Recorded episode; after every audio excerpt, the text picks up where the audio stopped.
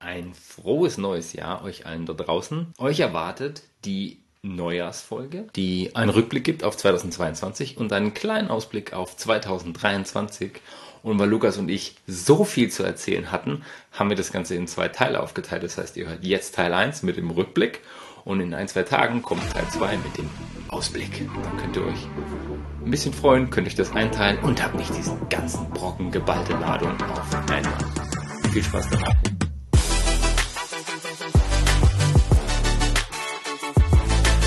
Willkommen zum Pino und Pixel Podcast, Folge Nummer 11, wenn mich nicht alles täuscht. Ein frohes neues Jahr. Wir sind hervorragend reingestartet. Ich hoffe, ihr auch alle. Lukas, wie bist du reingekommen? Gut. ja, war cool mit der Familie. Und du? Also sehr, eher dezent gewesen. Wir sind ja jetzt auch schon ein bisschen gereifter. Da sind wir immer dezenter unterwegs an Silvester. Ein Glas Sekt. Sekt oder Wein? Sekt. Erst äh, Schaumwein, dann Rotwein. Ah, Schaumwein, nicht Sekt. Korrekt. Was ist der Unterschied? Wo ist denn der Unterschied? Ja, Jahr? genau. Ja, gar nichts. hey, was gar ist denn der Unterschied zwischen Schaumwein und Sekt? Ich dachte, das ist das Gleiche. also Schaumwein ist generell Wein, der irgendwie Sprudel in sich trägt. Das heißt, es kann theoretisch auch ja, CO2-Methode, Carbonisierung sein. Sodamanns-Prinzip. so das Stream, ja, top. Genau. Und äh, Sekt ist per Definition ein Wein, der in einer zweiten Gärung Bubbles gekriegt hat. Das heißt, es könnte also auch äh, im Tank passieren oder in der Flasche, aber eben nicht durch den künstlichen Zusatz. Nicht durch den Soda-Stream, okay. Yes. Rebsorte? Völlig wurscht. Okay. Oder meinst du jetzt meinen? Nee, deinen. Den ich getrunken habe, ziemlich abgefahren. Äh, das war ein Zufall. Voll Blanche heißt die. Also nicht voll weiß, sondern voll blanche, die heißt so. Ist eine autochtone Rebsorte aus dem Muscadet im Loiretal und habe ich letztes Jahr mitgebracht von meiner Tour aus dem Loiretal und tolle Rebsorte, ziemlich abgefahren. Frisch, hohe Säure, Zitrus, straightforward. Und danach der klassische Rotwein aus dem Margaux. Mein, eine meiner Lieblingsregionen. Also von daher. Was hast du getrunken? Sekt hast du gesagt? Nee, äh, Gin.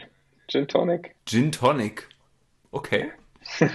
Darüber reden wir ein andermal, wenn wir irgendwann in den spirituosen Bereich kommen. Wir wollen heute einen Jahresrückblick machen, lieber Lukas, auf den Winey Art Club, auf die Wein- und Kryptowelt, auf unsere beiden Jahre 2022 und das, was die Welt so bewegt hat. Und ich habe mir vorher was überlegt, völlig unabgesprochen diesmal. Ähm, stell dir vor, jetzt landet neben dir ein Außerirdischer und mhm. fragt dich, wie war das Jahr 2022? Was sagst du dem? Aus Sicht der Welt, wenn er das seinen außerirdischen Freunden erzählt. Ist wieder ein bisschen schneller geworden, hatte ich das Gefühl, als, äh, als die Jahre davor. Also war wieder ein bisschen weniger gebremst, man konnte mehr machen. Ja, also war weniger Corona-Feeling. Ich habe das Gefühl, so ab über März war es wieder relativ normal. Also falls er die zwei Jahre davor zugeschaut hat, dann, oder hat sich einiges geändert. Was glaubst du, woher Corona gekommen ist? Hm? Ja, von den Außerirdischen. 22 war definitiv ein abgefahrenes Jahr in vielerlei Hinsicht. Ich habe unseren dritten Gesellschafter von Patomeo im Bunde, den Daniel, angerufen und mit ihm telefoniert und ihm die gleiche Frage gestellt. Und er hat das sehr, sehr schön zusammengefasst. Er hat gesagt, äh, die Welt spielt verrückt. Nach zwei Jahren mit Corona versucht sie sich jetzt wieder etwas der Normalität anzupassen, ähm, erholt sich von Corona, trifft sich wieder, die Menschen freuen sich, dass sie wieder miteinander mehr Zeit in größeren Gruppen verbringen können. Das Klima spielt ja. verrückt, die Menschen bekriegen sich, Frauen gehen für ihre Rechte auf die Straße und eigentlich geht es auch darum, dass wir alle nett zueinander sind und wieder mehr Zeit miteinander verbringen und die Lehren, die wir vermeintlich aus Corona ziehen sollten, sind teilweise bei den Menschen angekommen, teilweise hast du das Gefühl, sie haben sie sehr schnell wieder vergessen. Ich fand, ich weiß nicht, wie du es wahrgenommen hast, Silvester völlig irre. Also als ob sie die letzten drei Jahre mit Böllern und Krawall nachgeholt haben. Und das finde ich halt voll schade, weil der Fokus könnte auch ein anderer sein. Wir haben uns irgendwie doch entschleunigt die letzten Jahre und hätten das auch für uns nutzen können, positiv. Was war dein Highlight so 2022? Egal ob jetzt positiv oder vielleicht waren es ja auch Lowlights. Mm. Man weiß es nicht genau. Eigentlich gibt es viele, viele kleine Highlights, die sich übers Jahr verteilt haben. Wir haben den One Year Club zusammen gemacht. Stimmt, ja, ich habe meinen meinen Job gekündigt, viele, viele Projekte begleitet und ziemlich coole Leute kennengelernt, alle auch äh, ziemlich mit ziemlich abgefahrenen Projekten und ja, viele Sachen vorgenommen und äh, auch umgesetzt. Also schon schon ein cooles Jahr gewesen, was das angeht. Auch selber, also viel ausprobiert, was so geht. Auch mit dir, Alex, war schon cool. Ja, also es gibt, glaube ich, ungefähr 5000 Jahresrückblicke und es gibt auch dieses Lied äh, auf Instagram und TikTok, was irgendwie gerade jeden begleitet, dieses And with that, the 2022 season comes to an end. Und alle haben dann so ihre Bilder und entweder haben sie ihre privaten Sachen oder die, die großen Kanäle haben die klassischen High- und Lowlights zusammengeschnitten. Irgendwie, weiß ich nicht, Johnny Depp, glaube ich, hat viele bewegt. Für mich einer der besten, legendärsten Schauspieler und alle haben, glaube ich, mitgefiebert irgendwie, wie sie dieser Rechtsstreit ausgeht. Und er hat ihn dann tatsächlich ja gewonnen. Argentinien hat eine Winter-WM gewonnen, die an vielen vorbeigegangen ist. Viele haben es boykottiert, andere haben es erst recht geschaut. Und ich habe einfach aus Zeitgründen ein einziges Spiel geguckt und das war so halb. Und das war wirklich das Finale per Zufall, weil ich da bei Freunden war. Und verdientes Finale, war ein großes Finale, fand ich fußballerisch gesehen. Und auch von den äh, von der Entwicklung mit, mit Halbzeit und in die, ins, äh, in die Verlängerung und dann, äh, dann hinten raus noch Elfmeterschießen und so weiter. Also es war schon spannend und für Messi ist es natürlich genial, dass er es so gegen Ende seiner Karriere doch noch geschafft hat, einen Titel zu holen, den großen. Das war ein cooles Ende, was sich natürlich sich auch komisch anfühlt, ja, wenn du im Winter irgendwie eine WM guckst, die bei 35 Grad im Schatten stattfindet bisschen strange. Kurz danach, dann kommt schon die Werbung für die Biathlon-WM. Es passt nicht so ganz zusammen. Ja, einer meiner großen Kindheitsidole, Will Smith, hat sich in meinen Augen ein bisschen komisch benommen auf der Verleihung mit dieser Bühnenaktion, wo er da dem Kollegen eine runtergehauen hat mitten auf der Bühne. Hätte man sicherlich besser lösen können. Gibt es ja auch viele Vermutungen, wie das gelaufen ist. Hast du das mitbekommen eigentlich? Ja, jetzt wo du es gerade sagst, das kommt mir so lange her vor. Also ich habe gerade überlegt, ob das wirklich letztes Jahr war. Ähm, das meine ich, so viele so? Sachen, die passieren, wenn man sich das nicht aufschreibt. Das ist auch mit Erfolgen so. Also da verliert man alles. Ja, krass war das, fand ich auch. Hat mich auch überrascht, weil eigentlich, im ersten Moment gedacht, das ist irgendwie noch so eine kleine Show-Einlage, aber naja, war wohl doch nicht so eine lustige Show-Einlage. Stundenlange Analysen dazu auf Instagram und TikTok angucken von Menschen, die irgendwelche ja. Theorien haben, wo dann die Münder und sich die, die Gesichtszüge verändern und das plötzlich ein Zeichen war, jetzt musst du auf die Bühne. Keine Ahnung, also. Jetzt komm auf die Bühne und ah, jetzt ist der Zeitpunkt für die PR-Aktion. Ja, Russland-Ukraine hat uns beschäftigt. Das Elon-Thema hat uns sehr lange begleitet und begleitet uns immer noch. Auch eine sehr polarisierende Sache mit, mit Twitter. Wie stehst du dazu? Ich glaube, das wird uns auch noch ein bisschen begleiten. Äh, ich finde es äh, find's cool, dass er es wirklich gekauft hat. Einfach aus dem, aus dem Machen heraus, ne? weil er sagt, ich kaufe das jetzt und dann kauft er es wirklich. Auf der anderen Seite kann es natürlich schon gefährlich sein, wenn sich so die ähm, oder so ein riesiger Nachrichtenkanal, so also ein soziales Netzwerk dann bei dem reichsten Mann der Welt tummelt. Auf der anderen Seite, ähm, Facebook ist ja eigentlich auch von Mark Zuckerberg und irgendwie juckt da auch niemanden. Ich meine, klar, eigentlich müsste man generell über die ganzen sozialen Netzwerke mal ein bisschen so, so einen Filter drüber legen, um äh, ja, mal zu untersuchen, welchen Einfluss soziale Netzwerke auf die Geschehnisse haben, die sonst so in der Welt abgehen. Also es gibt spannende Studien dazu, die gerade belegen, dass zum einen natürlich die Wahrnehmung sich extrem ändert, was in der Welt passiert. Und ich meine, das, was jetzt vielleicht bestimmte Neigungsgruppen in Social Media Netzen treiben, das haben halt früher ganze Radiosender, die verstaatlicht waren, getrieben. Erleben wir ja. in Russland noch, ja, dass sehr einseitig berichtet wird und die, die Freiheit der Presse extrem eingeschränkt ist. Deswegen hatten wir viele Demonstrationen, auch Kriege dieses Jahr, das letzte Jahr. Das spielt ja auch alles mit rein. Und kannst du jetzt natürlich, ich meine, das ist Äpfel mit Birnen vergleichen, nur wenn jemand, der durchaus einen signifikanten Einfluss auf, auf Märkte, auf Bewegung, auf Kommunikation der Menschen hat. Ich meine, der hat 100 Millionen Follower. Wenn nur die Menschen ihm zuhören, ist das halt schon mhm. ein Brocken. Ja. Und das ist da natürlich mit etwas mehr Vorsicht zugewiesen. Nichtsdestotrotz ist der Typ einfach einer der krassesten Visionäre unserer Zeit. Und äh, auch deswegen polarisiert er natürlich ein Stück weit. Also das wird uns mit Sicherheit dieses Jahr noch weiter beschäftigen. Von daher, ja, also dann haben wir auch Also, ein paar Sachen, wobei über die ich- wir zu reden können. Ja, wobei ich das Gefühl habe, dass äh, äh, TikTok beispielsweise, also die kriegen ja die Bubbles äh, besser hin. Also ich habe bei Twitter nicht so eine krasse Bubble wie bei TikTok und ähm, im Endeffekt ist es ja, also soziale Medien und so werden ja nur richtig gefährlich, wenn du in deiner Bubble gefangen bist und keine anderen ähm, Nachrichten oder Meinungen mehr mitbekommst und also auch wenn, wenn eine Bubble dauerhaft irgendeinen Quatsch erzählt und du nur das hörst, dann äh, und niemanden, der das ähm, ja, widerlegt oder so, dann wird's gefährlich. Und ich glaube, das ist bei TikTok stärker als bei, bei Twitter. Von Ich erinnere daher, mich an eine unserer letzten Folgen, lieber Lukas, wo ich dich gefragt habe, äh, mit wem du so sprichst auf LinkedIn und Twitter und du gesagt hast, ich habe nur Nerds, ich bin in meiner ja, äh, gut, also das, das, das stimmt. Das ist bei, bei LinkedIn natürlich. Ne? Das, ja, da kriege ich nicht viel von anderen Bubbles mit, das stimmt schon. Was war 2022 die größte Veranstaltung, auf der du warst?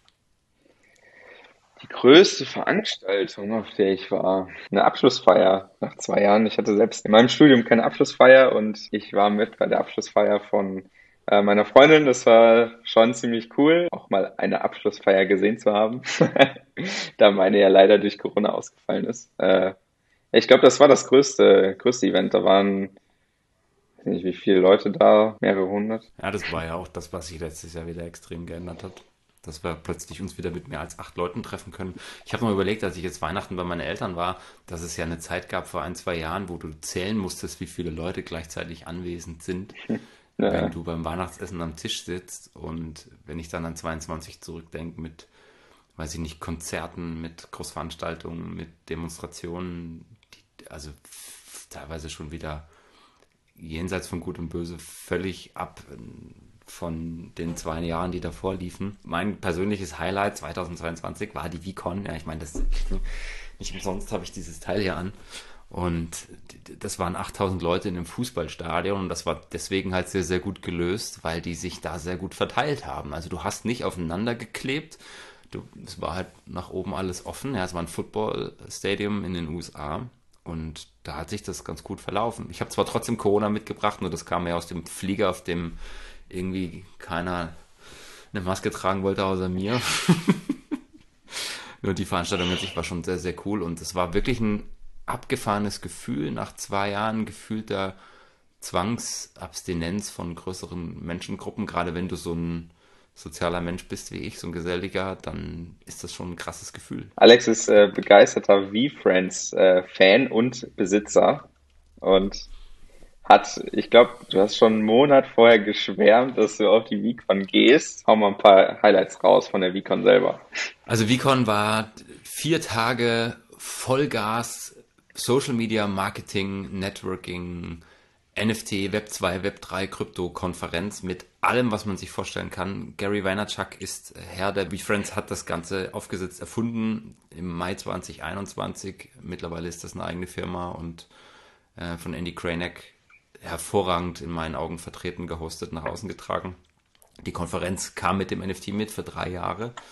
Also quasi die Teilnahme an dieser Konferenz und das ist alles for free. Das war in meinen Augen perfekt organisiert. Also 8000 Leute innerhalb von einer Stunde in ein Stadion zu bringen mit 15 Minuten Wartezeit, um danach eine Agenda abzufahren mit Leuten, also dem Who is Who der Branche, egal ob das jetzt Web 2, Web 3 ist, Gaio Siri, Marketing Mogul, Gary Vaynerchuk himself war natürlich da.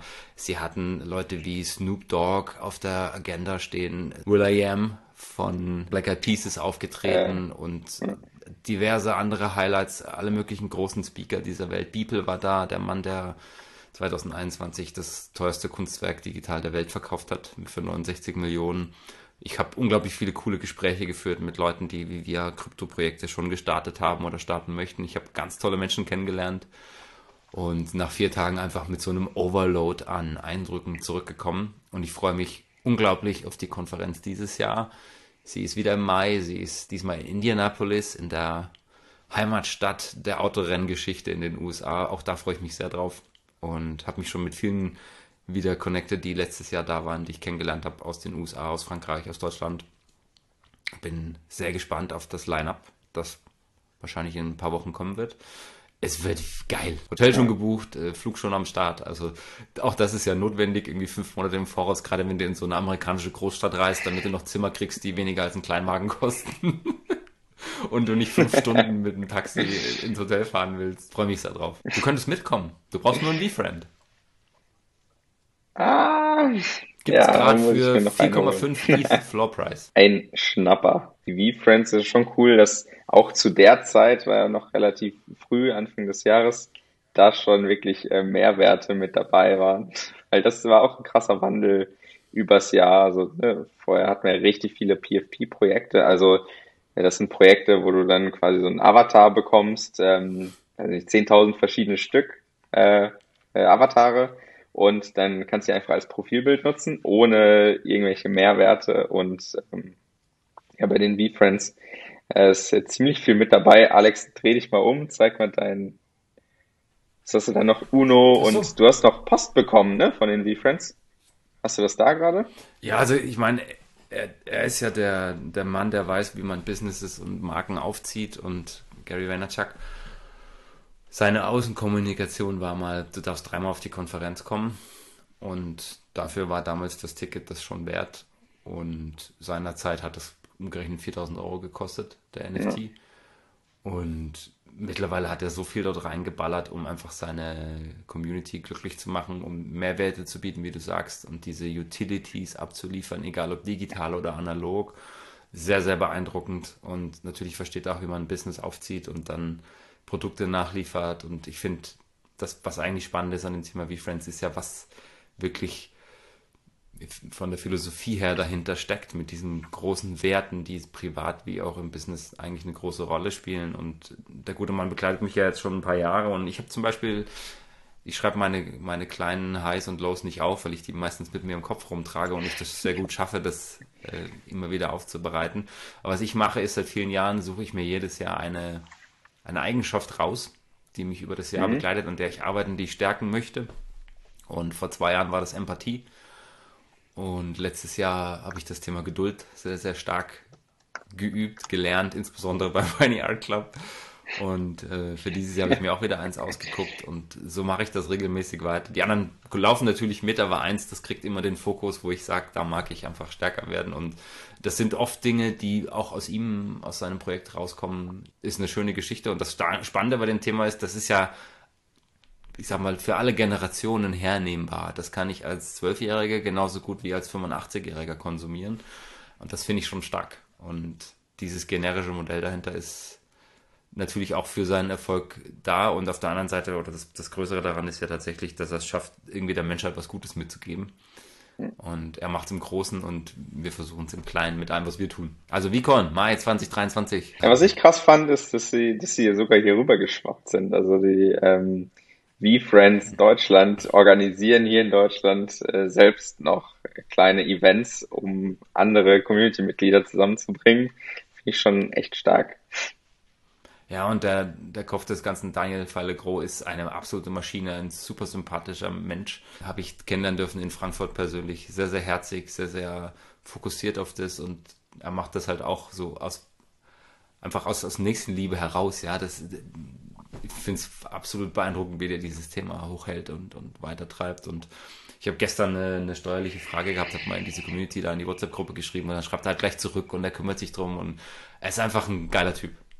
Und solche Menschen braucht's und das ist auch das, was ich halt sehr spannend finde an dieser ganzen, wie du es immer nennst, Bubble die Menschen, die du dort begegnest, die suchst du dir natürlich selber aus, genauso wie auch äh, du im Freundeskreis oder so ein Business machst meistens. Und wenn du selbst so eine Einstellung hast, ziehst du solche Menschen auch an. Und ich habe viel, viel Positives mitbekommen und teile halt auch entsprechend viel Positives. Das heißt, die Leute kommen dann auch entsprechend auf dich zu.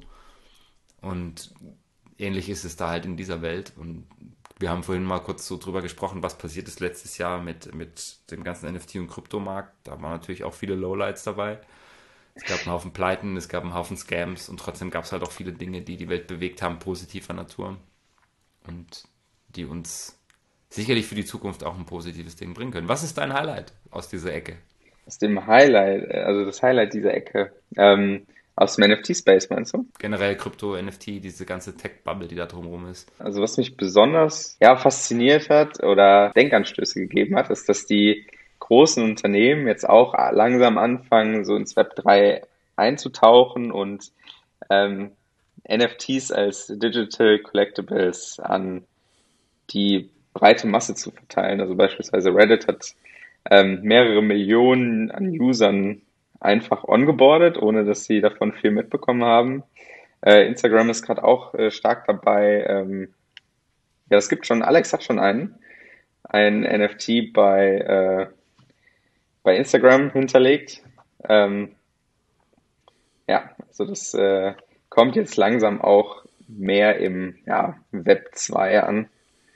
Das ist schon cool. Da freue ich mich aufs nächste Jahr oder beziehungsweise auf dieses Jahr, um da vielleicht das NFT-Thema so ein bisschen aus der Scam-Schiene rauszuschieben. da bekomme ich auch so ähm, mit, wenn ich mit Leuten rede und ich sage irgendwas mit NFTs und dann wird erstmal komisch geguckt. Also ein bisschen Scammer.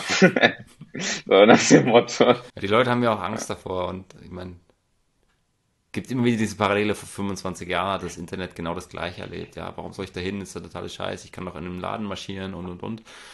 Und das erleben wir halt jetzt auch. Und deswegen ja. ist es ja cool, dass du versuchst dran zu glauben, an der Technik zu bleiben, dich auf das zu fokussieren, was das, das Zeug lösen kann. Und fasst das Krypto ja mal zusammen. Wir sind mit dem absoluten Hype in 22 gestartet. Die Leute haben wie irre NFTs gekauft, haben Projekte verfolgt. Die ganzen Celebrities, die jeder von uns kennt, Justin Bieber, Eminem, Rihanna, die sind alle voll in dieses in diese Welt eingetaucht, haben das überall gepostet. Ich habe jetzt auch so einen Affen für 400.000 Euro gekauft. Und die Menschen haben alle gedacht, oh, jetzt kommt und dann kamen diese ganzen makroökonomischen Faktoren. Der Krieg in der Ukraine hat angefangen. Wir sind voll in die Inflation gerannt und es ist mhm. alles eingebrochen. Und ab März war es dann plötzlich sehr, sehr still. Projekte, die vorher mal mehrere Millionen wert waren, waren plötzlich da. Die Menschen, die bis März versucht haben, die anderen dann abzuziehen und auch solche Projekte auf den Markt zu schmeißen, waren dann Gott sei Dank auch ruhig. Und ich habe es tatsächlich also ich habe es natürlich mit gemischten Gefühlen sehen, weil ich auch Kundenprojekte verloren habe dadurch, die gesagt haben, wir können doch jetzt kein Kryptoprojekt starten, egal wie geil die Technologie ist, wenn der Markt am Boden ist, weil sie das natürlich noch nicht verstehen. Das ist Aufklärungsarbeit bei mir. Auf der anderen Seite war es halt total geil, sowas wie den Winding Art Club aufzuziehen, weil du dich wirklich fokussieren kannst. Das dauert länger, Geduld üben, nur du kannst dich halt mhm. fokussieren. Ja? Du musst, du, du, hast, es ist viel, viel ruhiger im Markt, du musst nicht ständig drauf gucken, musst den Leuten nicht ständig erklären, warum die Kurse den hier machen und einfach Fokus auf Entwicklung und das fand ich sehr, sehr geil.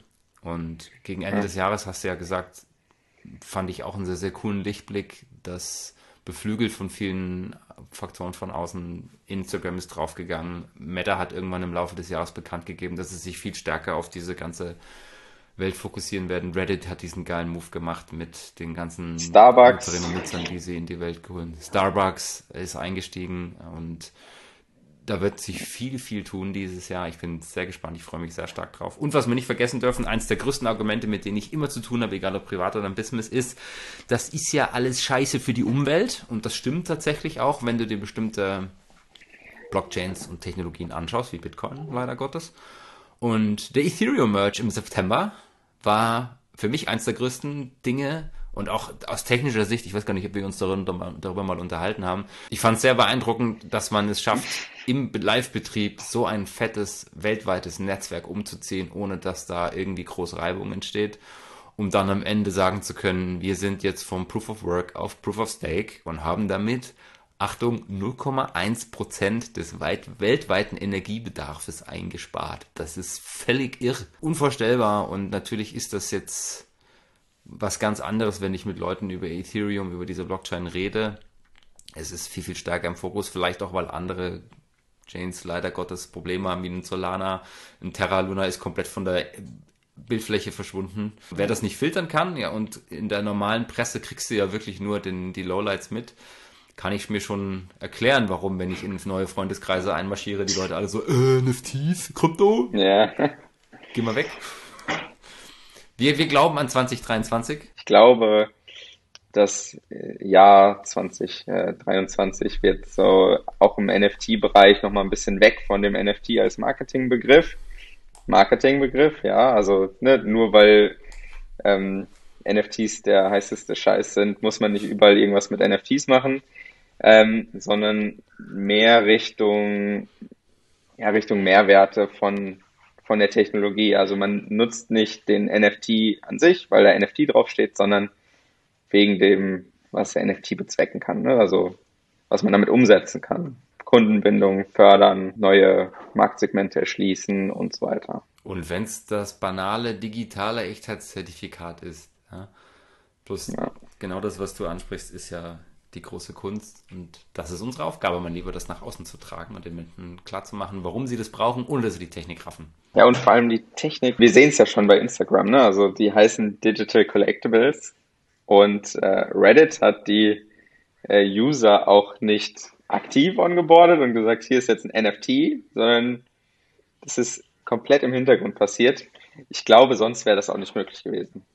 Also das, die Technologie muss einfach als solche in den Hintergrund rücken und äh, mit den Mehrwerten überzeugen und nicht mit dem, mit dem coolen, hippen Namen und irgendwas mit Blockchain. Wow. Ja, und das ist eine der Hauptdinge, die ich mir auf die Fahnen geschrieben habe beim One Art Club. Und wir haben jetzt wieder 1, 2, 3, 4, 5 neue Mitglieder in der Community und von denen hatte keiner ein Wallet, hatte keiner eine Ahnung und es war auch völlig egal, weil die gesagt haben, ich will bei diesem Club dabei sein, ich finde das sau cool.